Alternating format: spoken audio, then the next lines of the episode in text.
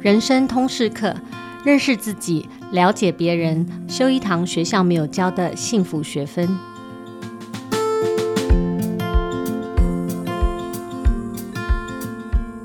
Hello，大家好，我是主持人齐瑜，也是亲子天下的创办人和负责人。啊、最近疫情告一段落，大家应该磨刀霍霍等着要出国了哈。那去年我想到。呃，在美国这个全部停班停课、隔离在家的时间呢，我看到美国一个很有名的脱口秀喜剧演员叫 Trevor Noah，他有一个段子，我觉得很有趣。他谈到说疫情的梗哦，他说 COVID-19 哈是上帝一次回应全人类的许愿，因为你想想看，每天有多少人在正常的时候都这样许愿呢？他说：“哎呀，我真希望可以不要上班，我真希望每天在家玩电动，不用去上学，我真希望有多点时间天天跟孩子相处啊，我真希望有更多的家庭团聚哦，等等等等。”那 COVID 就让人类的愿望一次都成真了，但是经历过这个愿望成真的，呃，人们在这个疫情中突然发现，哈，一家人要好好相处，真是比上班上学都还难呐，哈。那个疫情期间的离婚率，哈，不管在美国还是在台湾都高涨。那我们今天人生通识课啊，就要谈这个人生中好困难的主题，怎么样跟你最亲密的人，家里的人好好的沟通。首先介绍我们今天来一起参与这个节目的来宾。那第一位是我们红到不需要介绍的台大教授、创业家、实验学校无界塾的创办人。我们号称他是教育圈最帅的创新教育推手叶秉辰老师。我们欢迎他，他也是两个男孩的爸爸。嗨，各位听众朋友，大家好，叶老师。好，第现场第二位来宾，特别欢迎我们今天这个节目主题的合作伙伴呢、哦，就桂冠实业董事长特助陈玉玲。玉玲，简单跟我们打个招呼。哎，大家好，我是桂冠玉玲。嘿，玉玲其实是我认识很久的朋友，她自己也是一个十一岁孩子的妈妈。那这次我也蛮感动，我们今天还有这样的机会哦，跟桂冠合作一系列的 podcast 的节目，重点就在谈啊家庭的沟通啊。其实桂冠从二零一八年就开始在推动“好好说顿饭”这样的倡议。我想先请玉玲可以跟我们分享一下你们这个倡议跟调查哈背后的起心动念，还有在这个将近四年左右的啊每一年都持续的这个调查里面，你们发现了什么共同的需要或者是现况？嗯，好，呃，其实我们从二零一八年开始做“好好说顿饭”这个倡议的活动，那。桂冠在一九七一年成立到现在，我们其实今年是五十二年。我们就想说，那如果我长时间，我其实是取之于社会，我没有办法回馈于社会，所以我们就想说，好，如果从二零一八年开始，我可以透过好好说顿饭这个理念，因为如果我要说好好吃顿饭，其实非常容易的，就是我们大家就是各自坐下来吃完就结束了。但那件事情，人跟人之间其实是没有互动的，没有沟通，甚至是没有连接的。所以我们就许了一个愿，是好好说饭这件事，我要去转动台湾的餐桌。那我们去转下去之后，才发现哇，台湾的餐桌里面，除了我们大家知道的亲子关系之外，其实还有另外一个面向，叫做新亲子关系。那新亲子关系这个其实是桂冠这边定义的，意思就是说，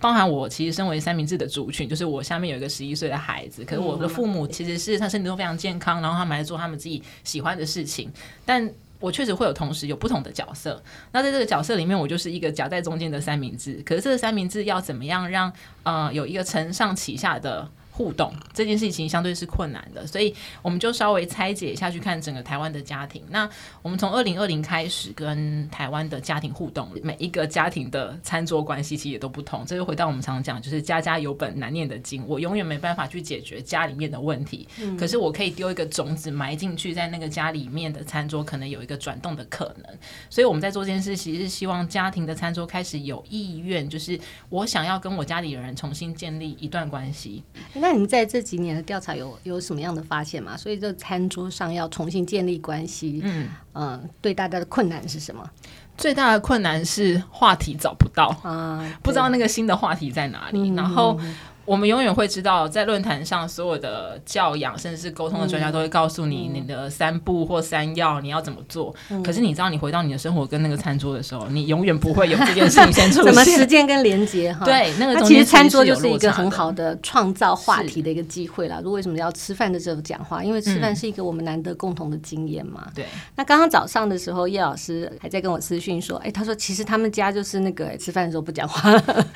那个家庭。可是为什么我邀请叶老师？因为其实我觉得叶老师有另外一个做法，我自己觉得蛮值得参考的，就是说他们在家庭里，因为叶老师其实非常忙，他是我们典型的双薪家庭的一个样态啊，我们真的是。早上真的很辛苦哦，那回到家里以后，呃，双薪的家庭面对孩子啊，各式各样阿杂的事情，有时候真的心有余而力不足。但是我常常看到叶老师在粉砖上分享他们的家庭生活，我都觉得很有趣哈。其实是。用很少的时间可以达成很大的质感跟沟通的效益，就是譬如说他陪他青春期的儿子啊一起玩 game，我不知道是他喜欢玩还是他 喜欢玩，或者他跟他太太一起看韩剧啊。刚刚讲到缺乏话题这个事情，所以我特别想请叶老师来分享，你你怎么看这个事情，或者你怎么 manage 在你这个忙碌的这个生涯跟行程里面哈，这样一件重要但是又很难快速处理的事，很难用效率来看的事情。我我觉得可能就是，比如说你说在餐桌上的对话或者这些事情，我觉得其实很多时候其实一个家庭啊、呃，可能每个人都有他的一个不同的成长的背景。好，那其实我觉得在你跟上一代的过去的一些关系，或者是这些，其实都会延伸到下，就是你跟你自己的小孩也都会有一些。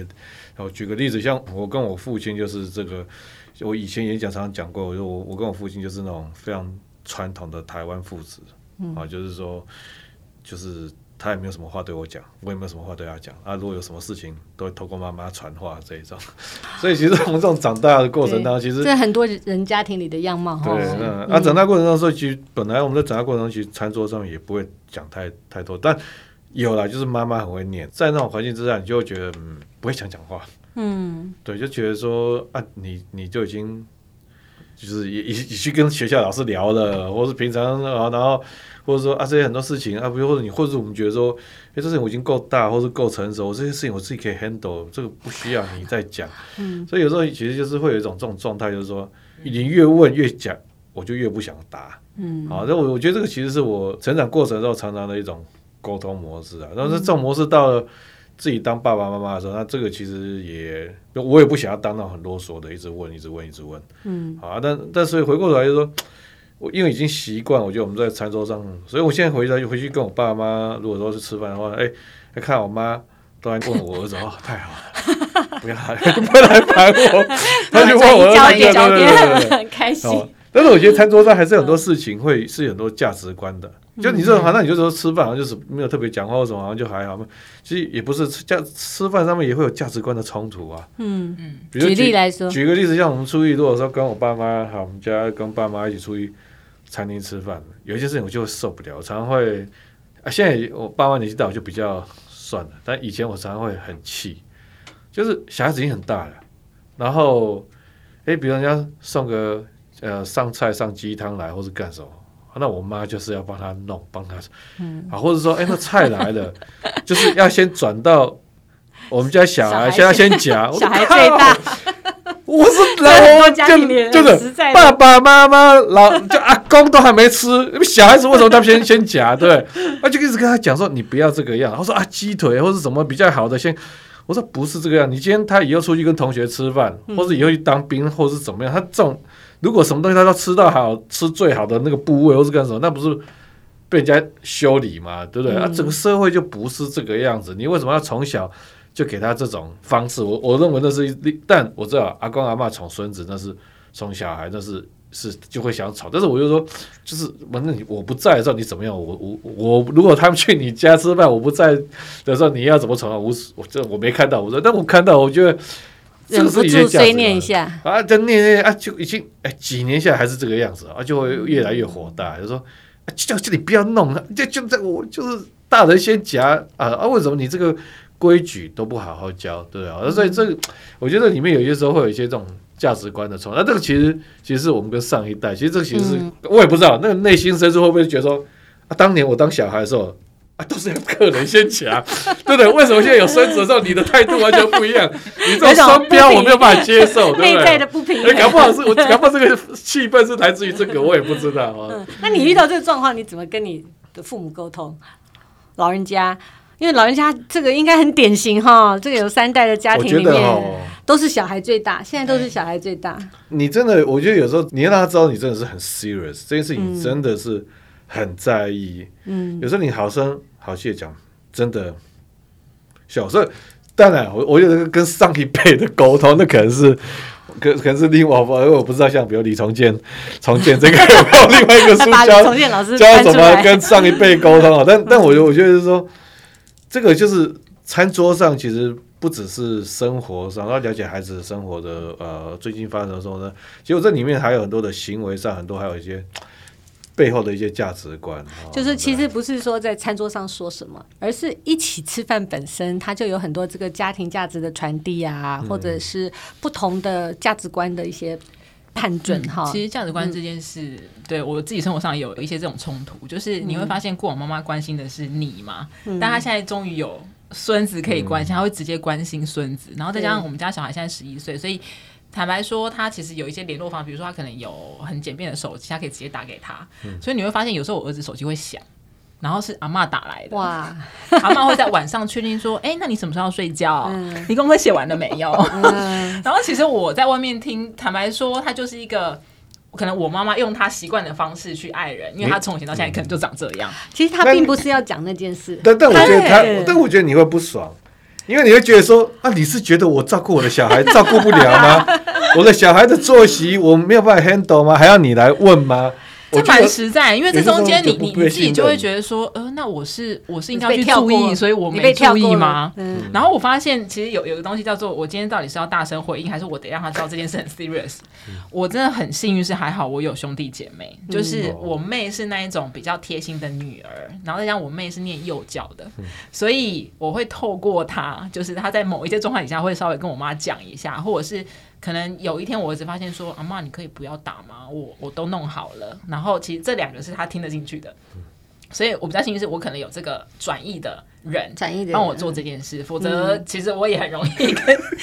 老师一样，同样的方式去处理。真的，哎，像刚刚大家分享，我都觉得很有趣。其实我们在那一个玉林一开始讲到话题这件事，我觉得是真的很大难题。因为我记得，我不知道各位怎么样子，但是我我觉得我我们小时候所谓的家庭吃饭或者家庭关系，你想，哦，好不容易回婆回婆家娘家，对不对？一年好不容易几次大家相聚，可是相聚起来大家在做什么？就是妈妈很忙，然后弄一桌菜，然后大家就看着电视。很多人的家庭生活就是，可能叶老师家庭还还比较，就是说没有那么受到那个电视的影响。我觉得很多人的家庭生活是，就是回家，你好不容易想要去看老人家，或者是，但是大家就是吃饭，然后吃了一一团乱之后，然后赶快洗完洗完就走了。很多人的，我觉得很多。我我们那个年代，所谓爸爸妈妈想要对你表达爱意的方式，就是做一餐饭给你吃，然后大家吃饭好不容易可以吃饭的时候，就看着电视。因为我我我不知道怎么开始。嗯、那我刚刚讲到话题这个是，玉林家应该呃，你们小孩十一岁嘛，嗯，那他从小就是到大，你怎么跟他创造话题？尤其是男孩，对不对？嗯，我我我其实中间有段时间比较像是我有意识觉得我要创造话题。然后我发现那那个刻意的时间让我自己也难受，他自己也难受。嗯，就是我会想，哦，我今天好像要问他什么，尴尬。然后我会想着说，哎，我昨天没问到什么，为什么？呃，我今天回去我一定要问。可是我每次得到回应就是还好啊，没有，我没有想。然后你当下其实说实在，那个三不三没有都没有了，就当下这个火会起来，就想说，我昨天跟你提过，你怎么没有想？可能那不是他生活重点。对。然后后来我就发现。但我觉得也是因为小孩越来越大，就是他涉猎跟他想要看的东西也越来越多，所以好像开始有些东西可以聊。而且有一件事情是，我其实对于那种嗯国际局势，就是就就女女生而言，我自己没有这么有兴趣。嗯，但他很有，所以我就发现他比我会这件事之后，我问他比较像是我真的是想要，就他不是我孩子，他是一个我可以请教的。对象，然后他也觉得在妈妈面前，他是一个可以告诉你，对对对，哎，我跟你讲哦，那个飞机现在战斗机长怎样，现在型号到什么程度，然后我就发现哦，原来这个东西是我们可以的，所以我就会尽量的去跳过我原本真的想要设定的那。这些原本设定都是什么？就问他说：“今天学校怎样啊？今天跟同学相处如何呀？”嗯、因为他就会是我认为的重点，嗯、就是我我认为说，其实小孩书读的如何没有关系，是你跟人之间的人际关系相处，跟你有没有办法好好找到资源或可以发展，或是你的应对进退，我觉得这件事情是很重要的。嗯、所以妈妈就会 focus 在这个点，然后有可能对他来说，因为他心里会只是我妈为什么每天都要问我这件事？嗯，所以。这中间有有一段很痛苦的时间啊，就是我要怎样放下我真的想问的，然后我得熬过那段时间，让他变成是他主动来找我。你知道最近很有趣是晚上，然后我们有时候会看一些影集，那他功课写完之后，通常我们是说，哎，你功课写完之后，那呃妈妈陪你一下，没有，他现在说，我现在先去写功课，我等一下再来陪你。啊，然后他会在是他来陪你，对，他会在睡前说这是他的一个 effort，嗯，他他会在睡前说，哎、欸，我有半小时，现在换我陪你，你对，对，然后以以前我都会说，哎、欸，我陪你的时候你想做什么吗？陪你，他说妈妈想做什么，我陪你，哦，然后我就突然觉得我好暖心哦，你出运了，就觉得终于转转过来了，就是从他好像他也可以给予。嗯，那那那东西其实是后来慢慢走才知道说哦，原来他已经产生了这个能力，这真是很棒的一种好回馈。那叶老师家里，我当时想的时候说啊，其实我觉得那个你太太比较辛苦，她住在男生宿舍里哈，三个男 三三个男生要怎么跟他们创造话题？你你自己觉得这个事情对你们是不是一个 issue，或者你都怎么做？男生间都谈什么？嗯，就不用太多谈，我觉得也没有多谈，特别谈什么。就是你今天，我们想太多，对不对？其实我觉得倒是比较说是做一起可以做的事情嘛。像我觉得像昨天，昨天半夜，嗯、像我昨天，因为我昨天还大概一点多还没睡吧。那我我大儿子现在就是就是他都是，反正他就做一些创作，刚刚都是很晚才睡，三点多几点。那我半夜起来，我不是，我就我说我就从房间出来倒个水，哎，他还在。我说要不打个电动，然后他就说好啊，然后我们就打了大概呃大概可能快一个小时吧，哦，然后这真是妈妈不能做也不能忍受的。那最 就是打到最后，嗯，确定都是我赢了以后，我再去睡觉。我说好了，那就就我觉得其实你就做找一些事情是他他有兴趣，他愿意做的，嗯，哦，然后然后说。像小儿子的话，就是我我我比较常跟小儿子是看动画，嗯，看动画。那因为其实我觉得这其实也倒不是说只是为了说跟，但跟孩子你做他有兴趣的事情，他会就就是就是你就坐在那边两个一起看，然后同样的看这个漫动漫里面的梗，然后啊两个一起笑得很开心。我觉得那就是。这也是一种沟通嘛，我觉得说这其实虽然我们不是说开讲话说啊，那你今天怎么样或者什么，但是我觉得就是两个人和大家一起经历一些这个情绪，有一些共同的对转转折起承转合，我觉得这个就是一种一种陪伴啊。那那其实我觉得这个其实也对我来说是一件很很棒的一件事情，就是说，因为因为你你在跟新的世代这些孩子，你在接，特别我自己在做教育或者在做这些事情，那。你在跟这些孩子在接触，就是他他现在看什么，他们现在有或他们的次文化是什么？嗯、那去了解的时候，嗯、其实我觉得，当你在跟啊、呃、社会上其他的人啊、呃，或者比较年轻的一个时代的沟通的时候，其实你会有，你会比较能够同理他们的。嗯，好、呃，不然的话，就会大家都觉得说，哇，你你们看那个影片什么影片呢？哦，我们以前的歌蔡琴才叫好听，你们那是什么什么？你们听的什么鬼音乐？如果你是这个样子的话，那其实很多时候你。根本连沟通的最的一开始，你就你会没有办法同理，也没有办法换位思考的时候，其实这个沟通根本讲不下去啊。我我觉得很重要，就像叶老师刚刚讲的，找出一些呃共同有兴趣的事情一起做，然后我觉得会减少那个论断，因为父母在沟通上最大的常常会有的伤害就是论断。嗯、你去论断孩子，你标签他，或者你就觉得那个东西不值得，不值得看，不值得玩，不值得参与，那你其实就是把沟通之路都断掉了，都断绝了。那我觉得叶老师这个熬夜打电动这个事情不可取，但是 但是和孩子一起，尤其是青春期，我是在他的作息的时间之 内。我那个妈妈的心完全越越，我今天如果不打电动，他的作息还是那个样子，所以我是在他的作息里面配合他这样子。我觉得这是一种，另外一种是就是妈妈可能要比小孩疯狂。嗯，因为呃，这样讲哈，就前前两年的跨年，有一天我跟他说，哎、欸，要不然我们今年跨年直接去市政府，因为我们家是从来不在那种很真的很多人的、哦、小心哦。现在现在这个听起来就很可怕。对，自从万圣节过后，对对对。然后，但那一年我就跟他说，走，我们去跨年，我们都不要回家，我们要待到最后这样。然后我儿子就吓到了，他说呃，不要好了，我们还是在家。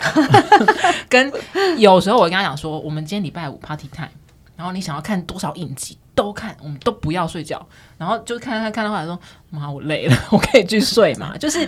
采取一种极端，对对对，极端的做法。他疯狂的时候，其实他就会省去了一个 我要赶他去睡觉，或他得去做一件他必要做的事，然后他就觉得是我管他。嗯，对，我觉得反向是我就是比他疯狂。就好了。那个我们刚刚谈到沟通这事情，我也想到另外一个，就是说，其实它不只是就是说说话，因为嗯，我要植入一下，我们前几天要出了一本书，叫做《父母的语言》，那他其实是芝加哥大学的一个教授做了一个蛮大的计划。那他们就发现说，他之前是一个外科医生，他专门在做这种听障孩子的治疗嘛。他发现说，哎，这些听障孩子他的预后跟发展哈有明显的差异。那明显差异的原因是说，如果这个孩子在家庭里跟父母还有他主要照顾者他的互动频繁。那到一个程度的时候，其实这个孩子的预后会非常好，就是他从小的听障手术之后预后非常好。他们就发现说，照顾者跟孩子对话跟互动越多，孩子的发展就更好。这件事情也衍生到很多弱势家庭跟可能在中产阶级上的家庭，他们在学业成绩上，在学校表现上的呃差异的决定因素。所以他就呃用这些相关的研究哈，嗯。做了一个叫做三千万字的计划，因为他们这个研究发现说，小孩在四岁以前，如果他接触的单字跟词汇有超过三千万个字，它的未来的这个整个的发展，哈，不论是认知方面的发展，或者在人际沟通上面的发展，都比其他孩子要好。所以，呃，在芝加哥就有这样一个 foundation 在推动这个三千万字的计划，在鼓励在家庭里，因为其实说话这件事情相对来说，跟所谓的经济能力啊。跟家庭的环境啊是没有关系的，你每一个家长都可以用说话沟通跟互动这件事来帮助跟滋养孩子未来的一些发展，好，帮助他未来在这个认知的部分，或者是说你我们真的假设真的家长很关心每个孩子要赢在起跑点，其实赢在起跑点不需要送去外面，好。补习或者是学英文，最重要的是你常常跟孩子说话，所以这个也是我觉得桂冠在推动这个好好说顿饭哈，在这个家庭里的沟通跟说话里面非常重要的背后一个意义。嗯，嗯，那也许你们也看见到这几年你们在做这个倡议的推动的时候，你们看到的一些成效，或者是你们看到的一些呃。觉得蛮值得提醒大家，或者建议大家怎么样启动这个家庭里沟通的一些重要的要素。嗯，其实我们过往做一个调查，我觉得很有趣，就是台湾的父母都回应说，他们一个礼拜其实跟小孩共同吃饭大概有四到五次。嗯，但你问他说，他要不要再加强餐桌关系，或者跟孩子沟通，他要百分之三十以上，就他希望在这的品质上是好的。所以我们就看到一件事情是，是因为其实我们不会单纯只是研究所谓的三明治的族群，可能包含所谓的大龄，甚至是空巢的，就是空巢比较像是孩，可能孩呃孩子已经大象骑鱼象的状态，就是呃跟先生之间有新的关系了。然后我们其实后来发现，当我们去看这个三个不同 range 的人在这上面的一些交叉之后，就发现一件事，就是你会发现三明治的家庭的餐桌，它一定会有一个关键人物。然后坦白说，不管你是在空巢期或是大龄，其实那个餐桌上，甚至是在家庭工作上，还是会有那个主要的发生者，就是那个关键人物。那如果以以我为例好了，就是从我就是那个家里的关键人物来看这件事的话，假设我未来走到空巢，它有个状态就是你本来就是那个主动跟启动的人，嗯，关键是，嗯、呃，为什么会空巢？是因为当你失去了某一些生活重心，但回头又发现我好像没有发展我的兴趣跟我想要的时候，其实你会当下。是找不到那个依循的点的，那他就会可能会成为很像我们上一代，就是他某种程度他会在想说，哎，那我你什么时候结婚，什么时候生小孩，我有没有另外一个重点可以托付？然后我们就发现说，尤其是对于大龄的人来说，他没有结婚，他没有婚姻，甚至他没有孩子，可是他是发展他的生活。所以我们自己看家庭状态是这样，就是有有一些家庭是他们有意识想要开始经营他们的关系，嗯。但重重点，那里面的 key person 其实他要更有意识的去经营他的生活，因为你生活的眼界会带动你餐桌上面，不管你今天对的是孩子，对的是你上一代的爸妈，甚至你的家人，其实你会带给他们不同的视野。那那个视野的帮助，会让你在这当中其实不会单纯是我只是想要创造话题而已。有时候其实是来自于你生活上的分享，跟他们之间有互动的时候，可能会找到新的可能。所以，我们现在其实除了在讲三明治的族群，在呃餐桌上你要跟怎么跟孩子沟通之后，我们更鼓励那个 key person，不管你是爸爸或妈妈，甚至是家里的备餐者，你其实要更有自己的生活方式跟态度，你才会知道，其实接下来的呃，包含你自己过好，其实你身边人也才会过好。这个我觉得空巢期我特别有感哈，因为小小孩离开去美国念书之后，就是我们我跟我先生要正面对决，你知知道吗？没有其他人了。哎，因为因为以前你在餐桌上，或者是你在生活里，你有很多小孩的事情可以谈呢。啊，今天你去接他，还是我去接他？然后我要怎么安排啊？可是当他们突然之间，你身上好像那个。Burden 离开了，你们的重心也离开了。我们曾经经历过一段蛮长的时间要去适应这件事情，我甚至都不想煮饭了。嗯，然后这件事情，你去买菜的时候都没有灵感，你知道吗？在家对话吗？吃饭的时候？对啊，会啊，会的。我们后来是怎样？就是要花很多时间。第一个就是说，哎，你要创造你们两个人一起出去，就周末你要特意 booking 一个时间去做，重新拾回你们过去两个人可以做的事。因为其实小孩在，我想你们都有这种感觉，就是基本上你吃饭去哪里吃，就是小孩想去哪里吃，对，小孩对不对？然后小孩想去哪里玩，周末。就是小孩能玩的地方才是你们要玩的地方。嗯。可是其实事实上，没有小孩以后，你很多的考量是不一样的，是两个人的兴趣要重新再被打理一次。一起看剧吗？比如说，我先他做导演，他喜欢看戏，或者是他有他的这个生活脉络。那你们要怎么样共同重新 pick up 拾回这件事？所以我非常赞成玉玲刚刚讲的。所谓的沟通背后是关系，所谓的关系背后是生活。是你们没有共同的生活，就不容易有共同的关系；没有共同的关系，就不容易有共同的话题，或者是那个沟通就会觉得很卡。那这个部分，我想叶老师有没有什么要补充？因为其实叶老师蛮看重说家庭的教育。你在教育现场，尤其无界处有这么多的孩子，或者你在大学台大的学生们，你看到说，诶，家庭的关系到底怎么会影响说这个孩子他未来的一些？如果我们很在意他的发展啊，或者作为一个健康的孩子，扮演什么样的角色？其实我觉得我们在这个办学这这八年下来，看很多的孩子，很多的案例嘛。我们现在像我们现在老师有四十四十几个老师，好，然后学生也快三百个。其实我们看到这很多孩子，几年看下来，就是说，坦白说了，真正那个孩子有时候他会出现偏差，或是会出现状况，其实。很多时候，我们看到他的原因都来自于跟，都是跟爸妈有关。嗯，就是很多时候就是爸妈跟他的沟通，哈，事实上搞不好那连沟通都不算，因为他可能就是爸妈有他单方面的期待，然后，好，这个期待不是说不见得是学业的，包括你就生活上，我们生活上你希望他就是要怎么样的方式。比如像他刚刚提到说，可能很多妈妈会希望说他几点睡觉，嗯、或是啊，或者说你你这个玩游戏不能超过多少时间。嗯、我刚刚其实很多这些事情其实是可以讨论、可以沟通的。但当爸爸妈妈比较是单向的，然后去 enforce 他自己的的想法，在强加在孩子身上的，其实这种事情是最容易发生冲突。然后很多孩子在这种冲突之下。他其实，在他的上课，还有他的作业，他整个学习的行为也会跟着连带的受影响。嗯、那所以，其实我们都要花时间去跟爸爸妈妈沟通、物谈，然后怎么样去帮助他们去做这样的调整。所以对我来讲，我觉得说这种沟通，虽然刚才讲到说那个讲说要讲三千万字，嗯，啊，就是说可能他成长过程当中，刚才讲说那个芝加哥大学研究说要有三千万字的话，这个孩子他可能脑袋或怎么会比较被开发的不一样或怎么样。但是对我来讲，我觉得那个三千万字的 quality 很重要，品质很重要。因为我可能是三千万字就是骂你，每天连珠炮骂你三千万字，那个人大概小孩子可以也废掉了哦。所以，那、嗯、但是我们看到就是说那个。所以我就最好的当然就是那种爸爸妈妈啊，呃，就是他跟孩子在聊，然后他可以呃愿意去了解孩子他现在玩的，他有兴趣的是什么，然后在这事情上会愿意跟他跟孩子聊，然后然后或者孩子跟他讲一些东西，他觉得说很新奇，而且那新奇是真的打从心里面觉得很酷，他不是。好像是为了要维持这个对话去装的那个姿态，好，那孩子也都很敏锐的啦，嗯，他会知道说，哎，比如他看看我爸爸在跟他看看卡通，看那个动漫的卡通或者什么，那你是哎都是都安安静静，还是你是跟他一起很开心的一起，哎，那个那个那个主人公做一些很白痴的这样一个很开心的一起笑，他其实知道你是真心对这事情有兴趣，或是真心对这事情，还是只在配合他演出，这样子，好，那那我觉得说，如果你是。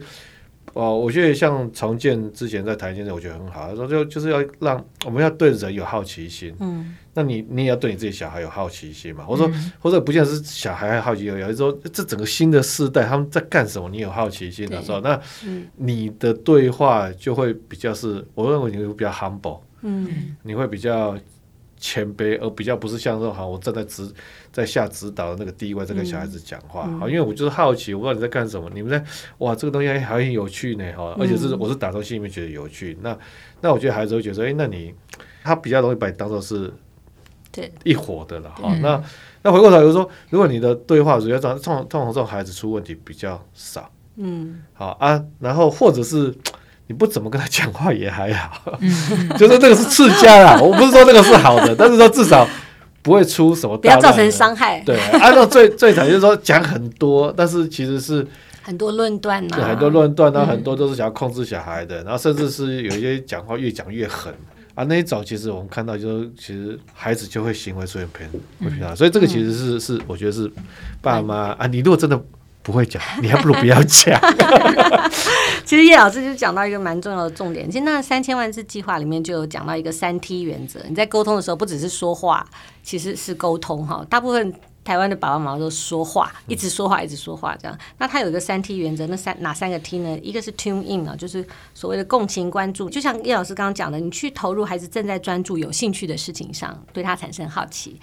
第二件事情叫 talk more，多说一点，你让孩子多说一点哈，然后嗯。让他多描述他正在探索的事物，或他有兴趣的。像刚刚玉玲也讲到说，他有兴趣的那个主题是什么？第三个 T 是 take turns，要跟孩子轮流说这个事情。我觉得要提醒父母，要常常提醒说：“哎，你讲完了没？不是你讲完就讲完了，而是说你跟孩子可以轮流，彼此是在一个呃更同等的这个立场上进行这个沟通。”那呃，今天节目要到尾声了嘛，时间的关系，所以我想请叶老师跟玉玲，我们假设就是说有一个简单的一句话建议。每一个想要在餐桌上重新拾回我们的啊、呃、所谓新关系、亲子新关系的这样的家庭，你们有没有一个简单的建议？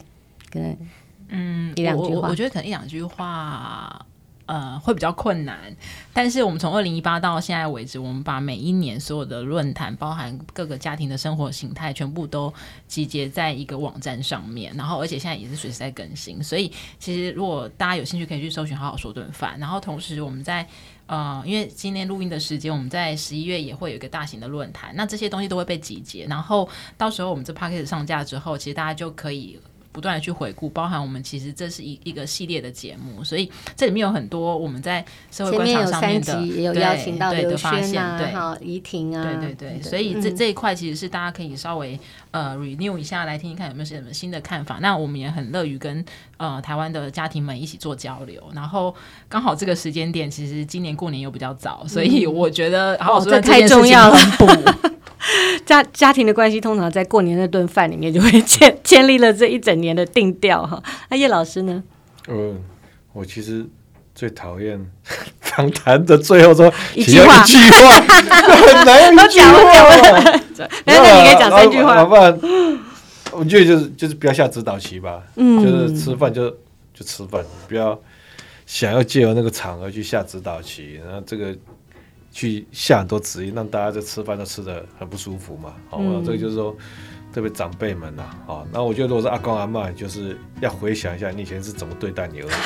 儿子女儿的。OK，对孙子、孙女的时候不要那个双标哦，双重标准太严重，这样子。OK，、嗯、谢谢叶老师，我们不要下指导棋，并且对孩子的生活保持好奇，我想是开启对话一个非常好的方式。那今天谢谢叶老师跟玉玲来分享呃不同的观点跟经验呢，然后也非常呃欢迎各位听众到这个好好说顿饭的网站上吸取更多的能量，或者是经营家庭关系的一些经验。那亲子天下 Podcast 周一到周六谈教育聊生活，欢迎大家订阅收听，也欢迎大家在许愿池留言分享你的心得给我们。优化改善的建议，我们下次空中再会哦，谢谢大家，谢谢，拜拜，好，拜拜。